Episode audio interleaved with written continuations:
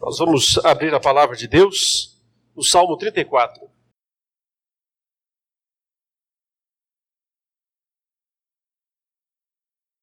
Salmo 34, vamos ler os versículos 11 a 14. A palavra de Deus diz assim: Venham, meus filhos, e escutem. Eu lhes ensinarei o temor do Senhor. Quem de vocês ama a vida e quer longevidade para ver o bem? Refreie a língua do mal e os lábios de falarem palavras enganosas. Afaste-se do mal e pratique o bem. Procure a paz e empenhe-se por alcançá-la. Vamos orar? Ó Senhor, nós te damos graças nesta manhã pela vida, pela salvação, pela tua bênção sobre as nossas vidas. Te louvamos pela tua palavra e por todas as instruções que nós aqui encontramos para o nosso bem, para o nosso crescimento, ó Deus, para que a nossa vida possa, de fato, glorificar ao teu nome. Pedimos-te agora, em nome do Senhor Jesus, que o teu Espírito Santo, único que de fato pode nos instruir, cumpra o papel que lhe é próprio nesta manhã e edifique a cada um de nós, segundo o teu querer, conforme os teus propósitos. Nós oramos em nome de Jesus. Amém. Irmãos, acabou um ano e nós estamos iniciando outro. É verdade que na prática isso não significa muita coisa, né? Simplesmente mudou uma data. Mas é comum as pessoas, neste tempo, nesta, neste período, fazerem planos, estabelecerem metas, propósitos, os famosos propósitos de final de ano, que a maioria esquece já na metade de janeiro, né? Já nem lembra mais. Quanto mais chegar até lá em dezembro e poder verificar o que alcançou ou não. Esse texto que nós lemos não nos estabelece aqui alguns propósitos para um ano, mas para uma vida. Veja o que o texto diz. Quem de vocês, aqui está no verso 12, né? Quem de vocês ama a vida e quer longevidade para ver o bem? Ou seja, não é algo para um período apenas, não é, não são práticas temporárias. Mas o que está sendo ensinado aqui nesse texto, nessa passagem, é o que de fato pode nos dar uma vida longa, ele diz aqui. Longevidade para ver o bem. Então, uma longa e boa vida. Não é o que todos, de certa forma, querem? Ter uma vida boa e longa? Ora, essa é uma das bênçãos da velha aliança, do antigo pacto. Uma das coisas que Deus eventualmente prometeu ao povo dele: uma vida longa e boa. Isso como um símbolo, evidentemente, né, de algo muito maior, que é a vida eterna. A vida eterna, a salvação, ela não se conquista por obras, por feitos, por obediência. A salvação é um presente de Deus, é um dom de Deus, é graça de Deus. E isso não era diferente no Antigo Testamento. Na Velha Aliança, no Antigo Testamento, as pessoas não foram salvas porque obedeceram de uma forma mecânica, externa, instrumental, os mandamentos de Deus. O apóstolo Paulo nos diz com todas as letras que isso ninguém jamais fez. Todos falharam, judeus ou não judeus, conhecendo ou não a lei de Deus, todos sempre falharam em obedecer perfeitamente à vontade de Deus. Então, a salvação também no antigo pacto era pela fé, pela graça. Aquilo que o apóstolo Paulo escreveu aos Efésios, no capítulo 2, quando ele disse assim: Olha, nós somos salvos pela graça, não por causa das obras. Nós somos salvos mediante a fé não por causa de obras, para que nenhum de nós se sinta orgulhoso das próprias obras ou dos próprios feitos. Para que cada um de nós confie e glorifique apenas a Deus pela salvação que nós recebemos. Mas esse mesmo apóstolo que acabou de dizer isso lá nos versículos 8 e 9, né, da carta de Efésios, no capítulo 2, disse também no verso 10: Mas nós fomos feitos para boas obras, criados em Cristo Jesus para boas obras. Então, a vida de obediência, de prática da palavra de Deus, nada mais é do que a vida do pacto, a vida da aliança. Viver e obedecer a Deus é, sem dúvida, o segredo da felicidade de acordo com a palavra de Deus, de acordo com as Escrituras. Nesse salmo, que é interessante, porque esse salmo é, antes de tudo, um testemunho de que o Senhor responde às orações do seu povo. Esse é o ensino principal desse salmo. Vejam, acompanhem alguns versículos comigo. É, foi o, o, o, rei Davi que o escreveu, é? que o compôs, um hino, uma música. Inclusive, é, nos é dito aqui a ocasião, quando é que ele fez essa música. É dito aqui no início, antes do versículo primeiro, veja, tem uma, uma frase aí, diz assim: Salmo de Davi, quando se fingiu de louco na presença de Abimeleque e por este expulso ele se foi. É uma estranha introdução para um salmo, né? Bem esquisita essa palavra inicial aqui. Salmo de Davi, quando se fingiu de louco, na presença de Abimeleque, e por esse expulso ele se foi. Foi um dos momentos mais difíceis, não o pior, mas foi um dos mais difíceis da vida de Davi, porque ele tinha alcançado, por assim dizer, o ápice na sua trajetória antes de se tornar o rei de Israel. Ele estava sendo extremamente reconhecido pelas pessoas, não é? Aquela música, aquele hino que se, que se cantava em Israel nas, nas voltas das batalhas.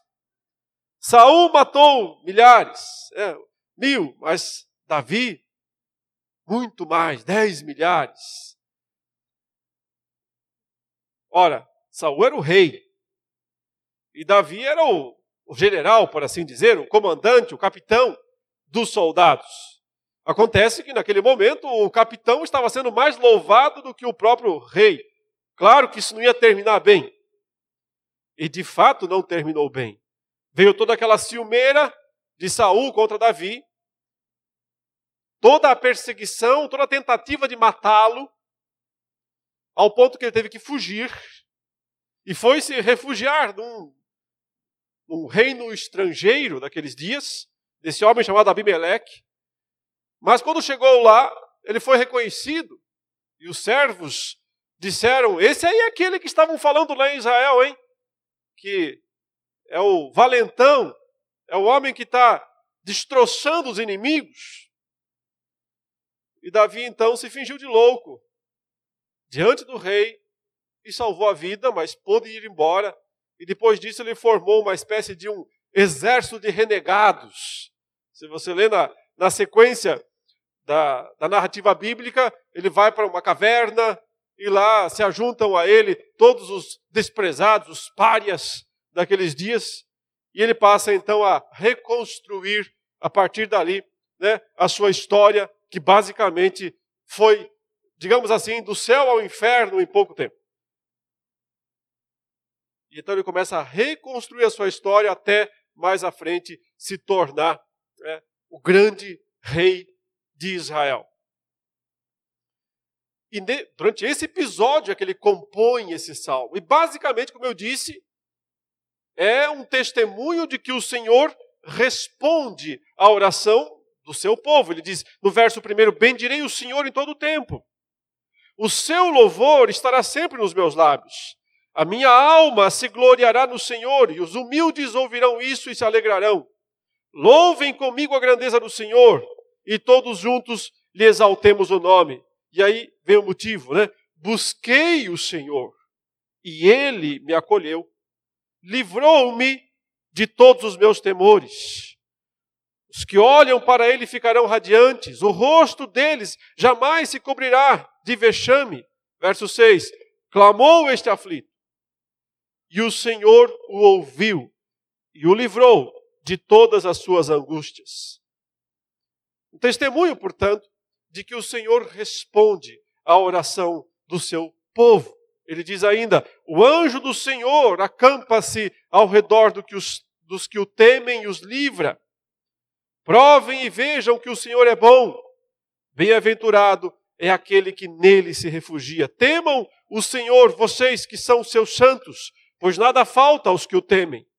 Os leõezinhos passam necessidade e sentem fome, porém, os que buscam, aos que buscam o Senhor, bem nenhum lhes faltará. E finalmente, o verso 15 diz: Os olhos do Senhor repousam sobre os justos, e os seus ouvidos estão abertos ao seu clamor. E continua dizendo o tempo todo: o Senhor está perto daqueles que o invocam. O Senhor responde, o Senhor atende à oração do seu povo. Claro, meus irmãos, a vida de bem-aventurança depende de Deus se mostrar favorável àquele que clama, àquele que busca. Depende desses olhos do Senhor estarem sobre essa pessoa e encontrarem nessa pessoa a fé, o arrependimento, a disposição de viver conforme a sua vontade. E há só uma parte nesse salmo de instrução, que é justamente essa parte que nós lemos. Vejam, apenas os versículos 11 a 14 instruem diretamente o leitor do salmo a fazerem, a, a, a que realize algo. Ele diz: Venham, meus filhos, e escutem. Eu lhes ensinarei o temor do Senhor. Essa expressão, o temor do Senhor, significa viver uma vida piedosa. Uma vida de temor e reconhecimento de Deus o relacionamento com Deus no tom certo. O relacionamento com Ele da forma correta que lhe é agradável. Nós, homens, nós, pessoas, nós, seus filhos, o temendo desta maneira. Não é um temor no sentido de desespero, medo, mas é um temor no sentido de reverência, respeito. Venham, ele diz, e eu vou ensinar a vocês o temor do Senhor. E aí vem a pergunta: quem de vocês ama a vida e quer longevidade para ver o bem? Aqui está, portanto, o segredo da vida feliz, da vida bem-aventurada. Repito, essas instruções não são dadas para que nós sejamos salvos mas porque nós já somos salvos. Porque nós já estamos na aliança com Deus e já fomos salvos pela Sua graça, pelos próprios meios que Ele possibilitou a cada um de nós. Na velha aliança, os meios possibilitados estavam todos centralizados no templo de Israel que acima de tudo era um recurso de Deus para o perdão dos pecados do seu povo. Tudo que se realizava dentro da estrutura do velho templo, do templo de Israel, era para que os homens pecadores pudessem se aproximar de um Deus santo. Redenção era a palavra-chave do templo de Jerusalém. E redenção é a palavra-chave do novo templo. O novo templo não é de pedra, não é de barro, não é de construções, não são construções humanas, é uma construção divina. O Senhor Jesus disse: Destruam esse templo e eu o reconstruirei em três dias. Óbvio, ele não falava daquele templo de tijolos, mas falava dele mesmo, do seu corpo, que seria destruído, porque seria morto, crucificado na cruz, mas ressuscitaria três dias depois. Ele fala: destrua esse templo e eu o reconstruirei em três dias. Cristo Jesus é o templo vivo. E a palavra-chave, outra vez, continua sendo redenção. Nele nós temos a redenção dos nossos pecados. Redimidos pelo sangue do Cordeiro. Os crentes da velha aliança eram redimidos pelo sangue dos cordeiros, que apontavam para o Cordeiro Jesus Cristo. Portanto, o que nós temos aqui não são exigências divinas para nos salvar. Não. Deus já fez o que era necessário para nos salvar. Nós já somos salvos pela fé em Cristo Jesus. O que temos aqui é o segredo divino para uma vida redimida feliz. Para uma vida redimida longa e abençoada. É não apenas para viver bastante, mas para viver bem. E viver bem significa no Novo Testamento, uma vida espiritual. Experimentando os dons, a misericórdia, a graça de Deus no desenvolvimento de uma vida piedosa. E são três conselhos muito simples e muito fáceis de serem aprendidos, não tão fáceis de serem praticados, é claro. Mas com a graça do Senhor, por causa do seu Espírito, nós podemos sim alcançar estas coisas. Então vejamos esses três conselhos para uma vida longa e boa. Ele diz, antes de tudo, cuide com a sua própria língua. Tudo começa com a sua língua. Refreie a língua do mal.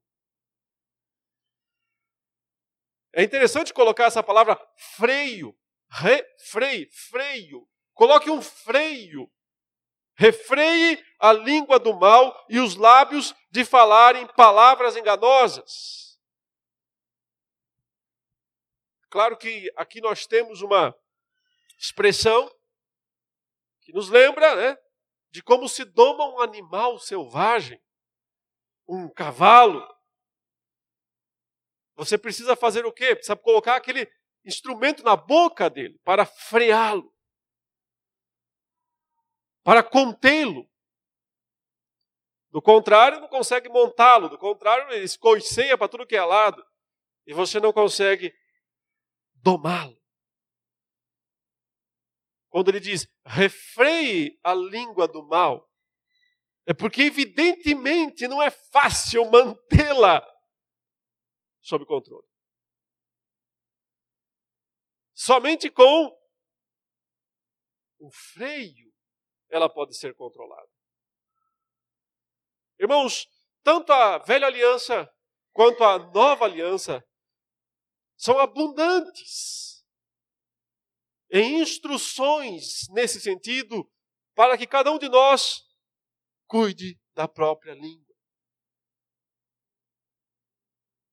Nós lemos na liturgia o apóstolo Tiago nos falando um pouco sobre isso, né, no capítulo 1 da sua carta. Mas ele fala mais ainda sobre isso no terceiro capítulo da sua carta. Eu queria que nós lêssemos essa passagem. Tiago, capítulo 3, a partir do verso 1 até o versículo 12. Vejam quantos versos de uma carta pequena, como é a carta de Tiago, né? não são muitos capítulos. Ele reserva uma, uma porção considerável da sua carta para falar sobre isto. Meus irmãos, não sejam muitos de vocês mestres, sabendo que seremos julgados com maior rigor. E por que ele fala aqui de mestres? Porque mestres falam muito. Né? E quem fala muito sempre está sob risco. Sempre corre mais risco. Porque todos tropeçamos em muitas coisas. Se alguém não, não tropeça no falar, é um indivíduo perfeito, capaz de refrear, veja essa palavra outra vez, também todo o corpo. Ora, se colocamos um freio na boca dos cavalos para que nos obedeçam, também lhes dirigimos o corpo inteiro. Observem igualmente os navios que, sendo tão grandes e impelidos por fortes ventos, são dirigidos por um pequeníssimo leme e levados para onde o piloto quer. Assim também a língua pequeno órgão se gaba de grandes coisas. Vejam como uma fagulha incendeia uma grande floresta. Ora, a língua é um fogo, é um mundo de maldade. A língua está situada entre os membros do nosso corpo e contamina o corpo inteiro. E não só põe em chamas toda a carreira da existência humana, como também ela mesma é posta em chamas pelo inferno. Pois toda espécie de animais, de aves, de répteis e de seres marinhos se doma e tem sido domada pelo gênero humano, mas a língua ninguém é capaz de domar. É mal incontido, cheio de veneno mortal. Com ela, bendizemos o Senhor e Pai também com ela amaldiçoamos as pessoas criadas à semelhança de Deus. De uma só boca procede bênção e maldição. Meus irmãos, isso não deveria ser assim. Por acaso pode a fonte jorrar do mesmo lugar água doce e água amarga? Meus irmãos, será que a figueira pode produzir azeitonas ou a videira figos?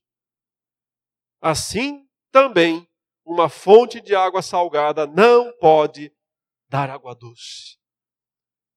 O que ele está nos dizendo aqui, nos explicando quanto poder tem esse pequeno órgão do nosso corpo para o bem e principalmente para o mal. E o quanto muitas vezes Aqueles que, como ele diz aqui, bendizem o Senhor e Pai com esta língua, com a mesma, na sequência, falam mal daqueles que foram feitos à imagem e semelhança do Pai. E, infelizmente, a conclusão que Tiago chega, e ele chega a essa conclusão porque Jesus, antes disso, falou isso. É, não, não dá. Não funciona dessa maneira. Não é assim. Não pode ser assim. Em outras palavras, se alguém usa a mesma língua para louvar a Deus e para falar mal dos outros, significa que não está louvando a Deus. Significa que está perdendo o seu tempo louvando a Deus. Porque uma fonte não pode jorrar ao mesmo tempo água limpa e suja, ou água salgada e água doce. Por sua vez, meus irmãos, isso nos conduz, ainda no Novo Testamento, ao que Cristo falou sobre essa mesma situação, lá no Evangelho de Mateus, no capítulo 12, no verso 33. Mateus 12, verso 33. O Senhor estabeleceu o seguinte: Tornem a árvore boa e o seu fruto será bom. Ou tornem a árvore má e o seu fruto será mau. Porque pelo fruto se conhece a árvore. Raça de víboras. Ele está falando isso com aqueles homens religiosos daquele dia. Religiosos, extremamente religiosos. Aos quais ele chama de raça de víboras. Como vocês podem falar coisas boas sendo maus? Porque a boca fala do que está cheio o coração. Então, entendemos também à luz do Novo Testamento que refrear a língua, que é sim o segredo da vida longa e boa, não é apenas colocar a mão na boca para não deixar escapar o palavrão. Não é apenas morder a língua quando você já estava começando a proferir um insulto contra alguém.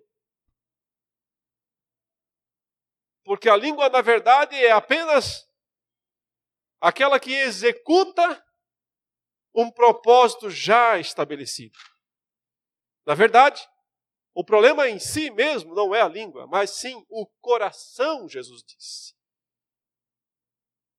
Porque o coração é, o, é a fonte da língua. E é do coração, Jesus disse, que procedem os maus desígnios e todos os pecados. Então nós percebemos que frear a língua não é apenas segurar a palavra imprópria no último momento, mas significa experimentar uma limpeza da fonte, uma limpeza interna, uma purificação que alcança o mais profundo do interior da nossa vida e da nossa existência. Obviamente, só possível pela transformação verdadeira que o novo nascimento produz na vida de alguém.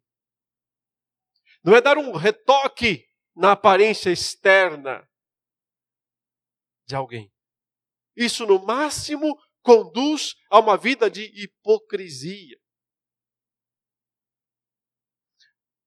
Religiosidade, irmãos, religiosidade, em geral, é só maquiagem.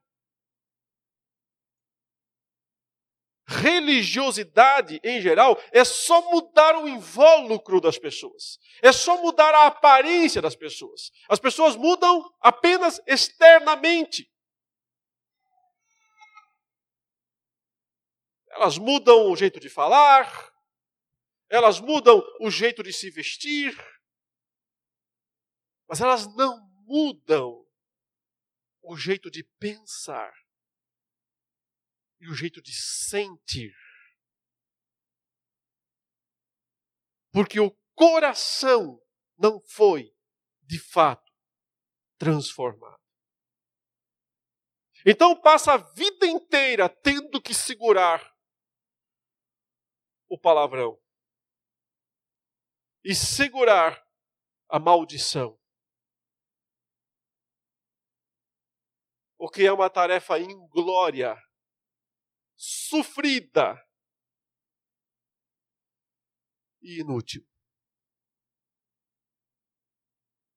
Por isso, controlar a língua é, acima de tudo, controlar o coração. Experimentar o poder do alto, o poder do Espírito Santo, para mudar o nascedouro da fonte e não apenas o rio que já está correndo incontrolável. Mas, para que não fique minimizado né, o estrago que a língua faz, é preciso lembrar também, como Cristo disse, pelos frutos os conhecereis. Então a língua fala do que o coração está cheio. Ou seja, se a nossa língua está proferindo coisas impróprias, se a nossa língua está tendo que ser contida no último instante, é porque, no fundo, é o nosso coração que está com problema.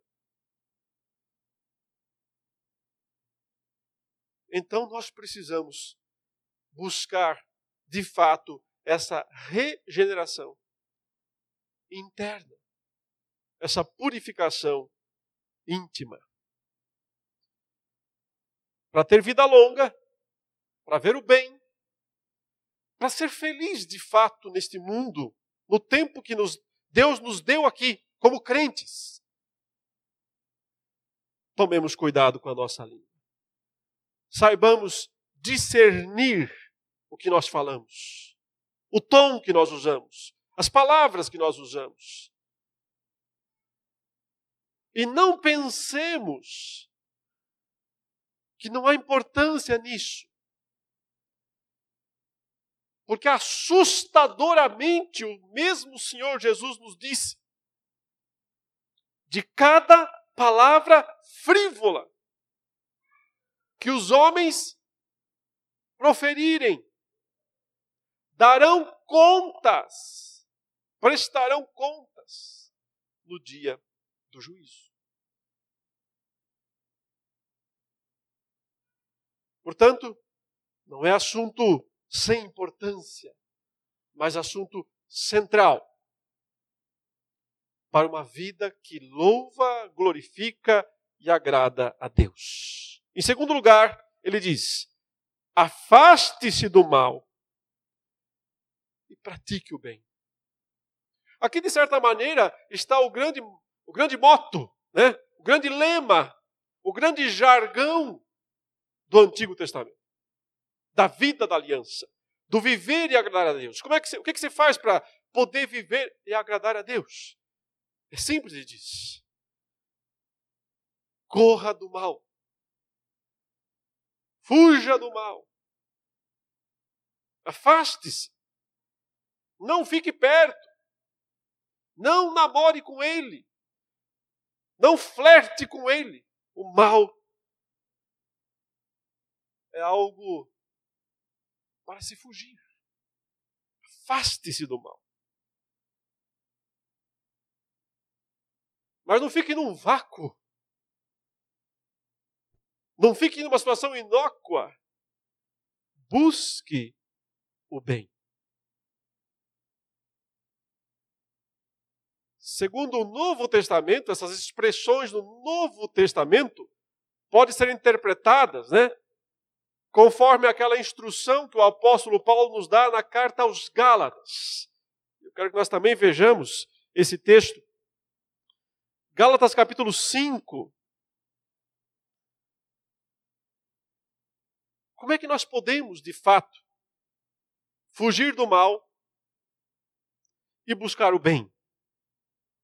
Isso nos é ensinado extensivamente aqui em Gálatas capítulo 5, versículo 16, que diz assim: Digo, porém, o seguinte: vivam no espírito, e vocês jamais satisfarão os desejos da carne.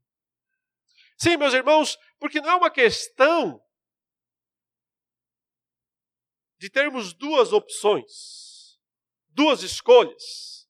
Aqui está o bem, aqui está o mal. Deixe-me ver aqui o que eu vou escolher. Hoje vou escolher o bem. Hoje, infelizmente, eu escolhi o mal. Não, as coisas não são propostas dessa maneira. A queda de Adão impede impede que a, essa escolha exista assim.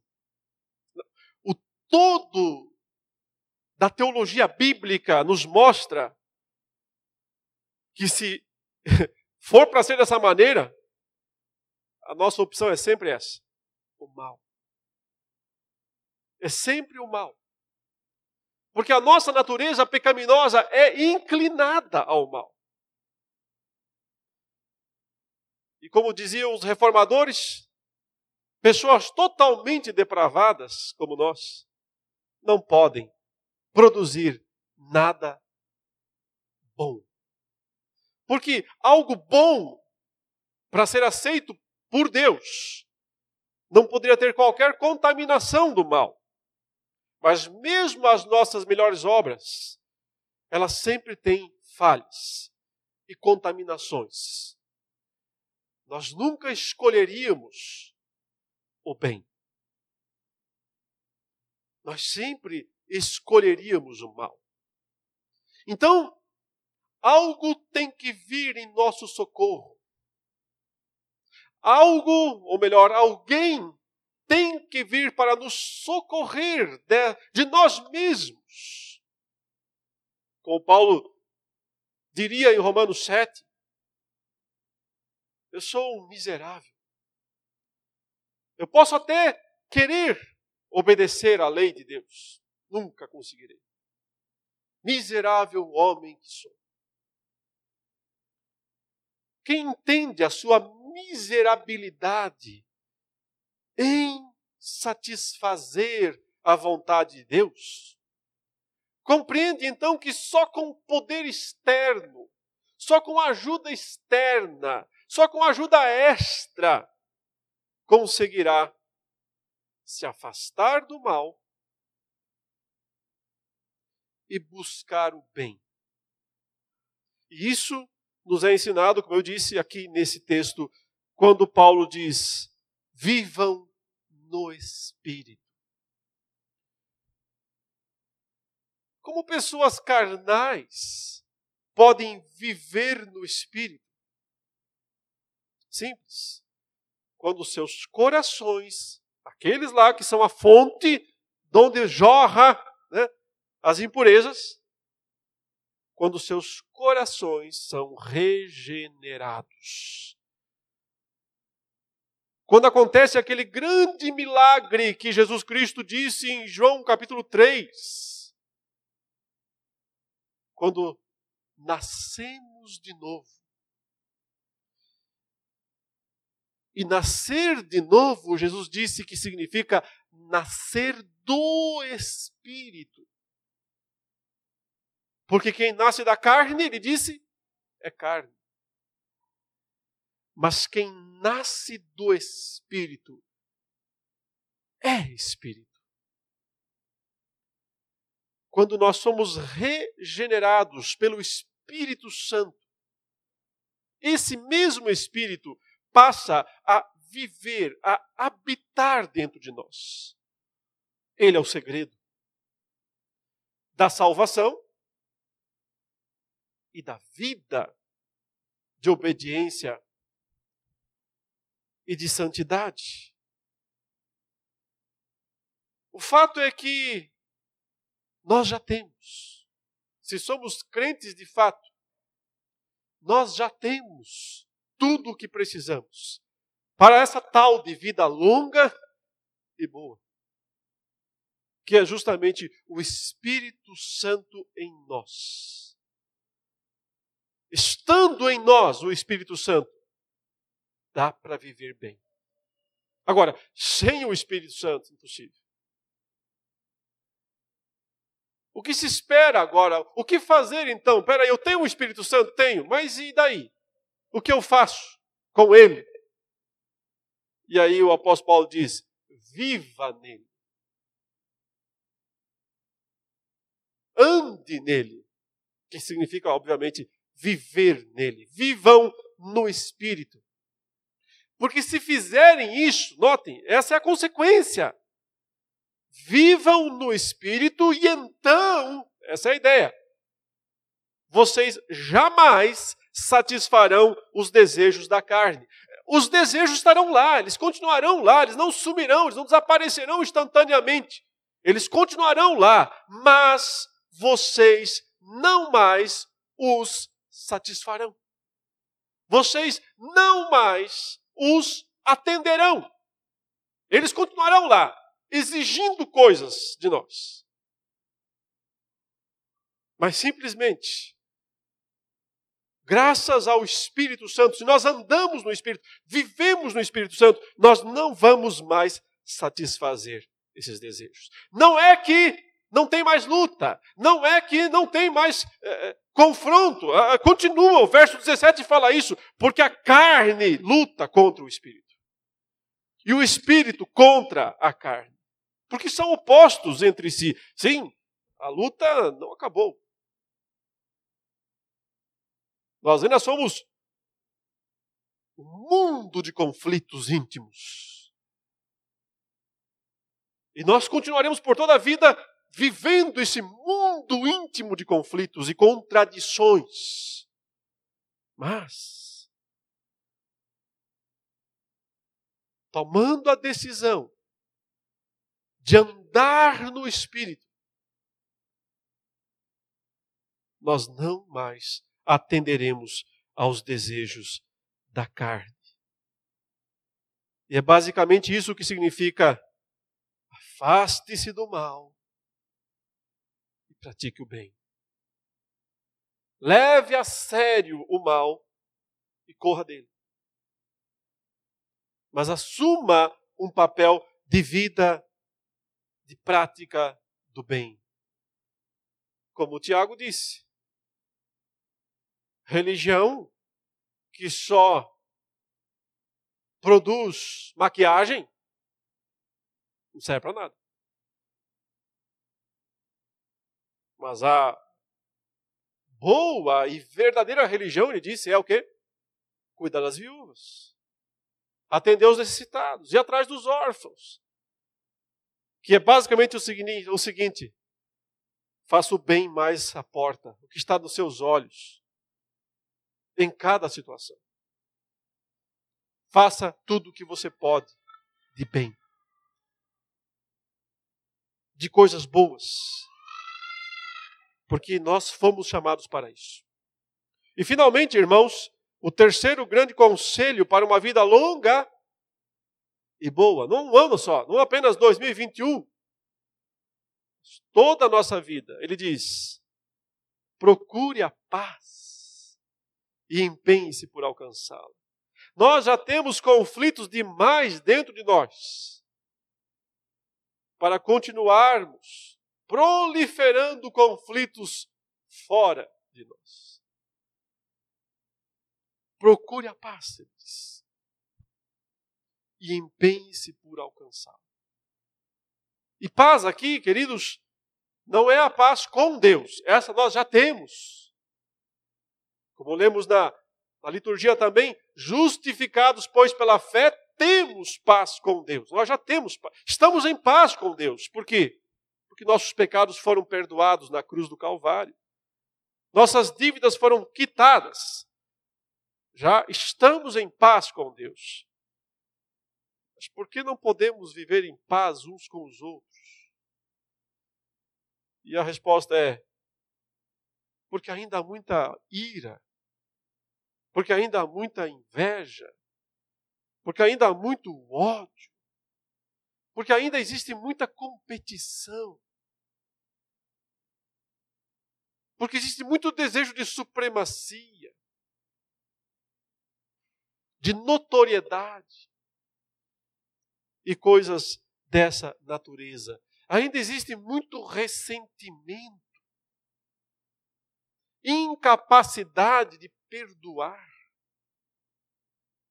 Consequentemente, não há paz. Quando não há paz, não há felicidade. Não há felicidade sem paz. O apóstolo Pedro, na maior citação que nós temos deste texto no Novo Testamento, aliás, ele cita o texto inteirinho na sua carta, e eu gostaria que nós lêssemos também isso, na sua primeira carta, no capítulo 3, 1 Pedro 3, a partir do versículo 8, vejam que aqui ele vai citar, ele faz um, um cabeçalho, uma introdução ao, ao assunto que ele está tratando, e na sequência ele cita esse texto inteirinho. Esse texto que nós lemos, do Salmo 34. Ele diz o seguinte no verso 8: Finalmente tenham todos o mesmo modo de pensar, sejam compassivos, fraternalmente amigos, misericordiosos, humildes. Não paguem mal com mal, nem ofensa com ofensa. Pelo contrário, respondam com palavras de bênção. E quando ele diz respondam com palavra de bênção, não é ironicamente. Às vezes nós até dizemos, né, quando alguém nos ofende, que Deus te abençoe, mas é irônico. Respondam com palavras de bênção, quer dizer, com bênção verdadeira. Pois para isto mesmo vocês foram chamados, a fim de receberem bênção por herança. Pois, e aí vem a citação, aquele que quer amar a vida e ter dias felizes. Veja que o apóstolo Pedro aqui, na sua citação, ele usa o termo felizes. Ter dias felizes. Refreie a língua do mal e evite que os seus lábios falem palavras enganosas. Afaste-se do mal e pratique o bem. Busque a paz e empenhe-se por alcançá-la, porque os olhos do Senhor repousam sobre os justos e os seus ouvidos estão abertos às suas súplicas, mas o rosto do Senhor está contra aqueles que praticam o mal. E aqui, basicamente, o conselho de Pedro é: vivam em paz Vivam em paz uns com os outros. Amoldem-se a um mesmo pensamento, tenham todos o mesmo modo de pensar. E sempre que no Novo Testamento aparece essa expressão, mesmo modo de pensar, está fazendo referência ao modo de pensar de Cristo. Não é a ideia de que você se amolde ao meu modo de pensar, ou eu me amolde ao seu. É a ideia de que nós dois nos amoldemos a Cristo, ao pensamento de Cristo, à mente de Cristo, ao modo de pensar de Cristo. Porque Ele é que mais, quem mais do que todos foi compassivo, misericordioso, humilde, não pagou o mal com o mal, não ofendeu os que lhe ofenderam, não revidou, nunca revidou. Quer, quer, quer saber o segredo da vida miserável, da vida infeliz, revide.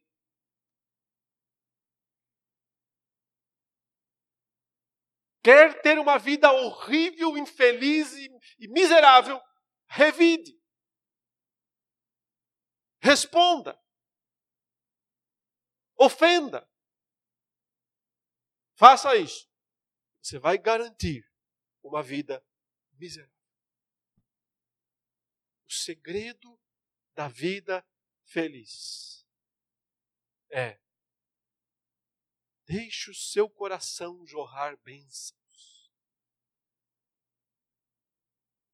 Porque acima de tudo, elas só farão bem, ou mais do que tudo farão bem, a você mesmo.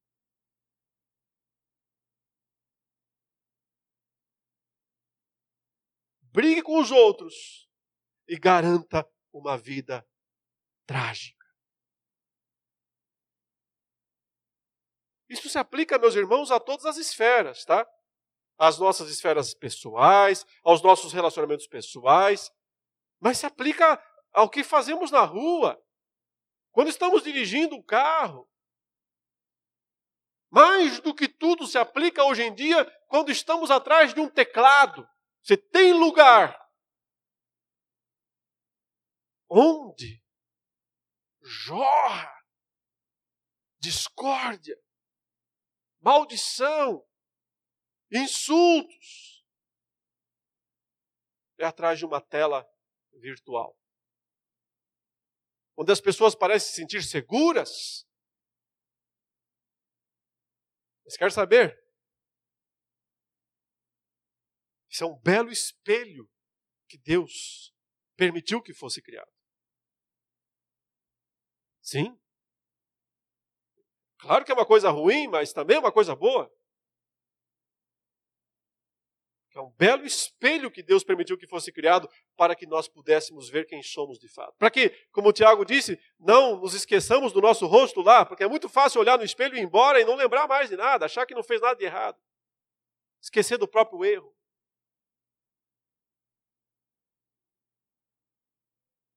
Dá uma revisada nos seus comentários mais recentes. Eles ainda estão lá, né? Se você não apagou. E se apagou é porque você mesmo percebeu que fez bobagem. Dá uma revisada. Busque lá os posts antigos e dá uma lida no que você falou, no que você disse. Nas bobagens. O espelho ainda está lá para você ver sua cara. Não se esquecer de quem você de fato é. Porque o segredo da felicidade é falar bem. É falar bem dos outros.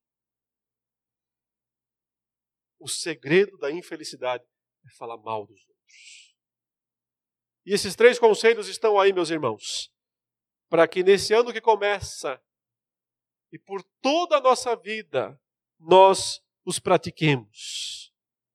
Cuidado com a língua. E eu acrescento agora: cuidado com os dedos. Eles são a nova língua no mundo em que nós vivemos. Ande no espírito, afaste-se do mal. O Espírito Santo lhe dará poder para isso. Busque o bem. Siga a vida que o Senhor preparou para você. Não ande na contramão. O caminho de boas obras que Deus preparou para nós, conforme Efésios 2:10. É nessa direção. Não ande na contramão, não ande para trás. Progresso na prática do bem. Viva em paz. Busque a paz. Evite os confrontos desnecessários. As lutas desnecessárias. Nós temos tanta luta boa para lutar. E a única e a maior de todas, sem dúvida, é pelo Evangelho. Pela pregação, pela proclamação do Evangelho. Para que brigar por política? Para que brigar por coisas desse mundo que vão simplesmente virar pó mais cedo ou mais tarde? Para que brigar por coisas sem sentido, passageiras, tolas, efêmeras? Se você quer brigar por alguma coisa, brigue pelo Evangelho. Mas brigar pelo Evangelho é pregar o Evangelho, anunciar o Evangelho, viver o Evangelho.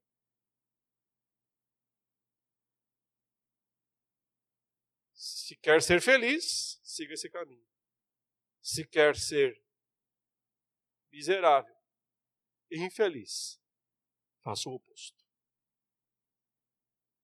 Que Deus nos abençoe e nos ajude a buscar a paz e todo o empenho necessário por alcançá-la.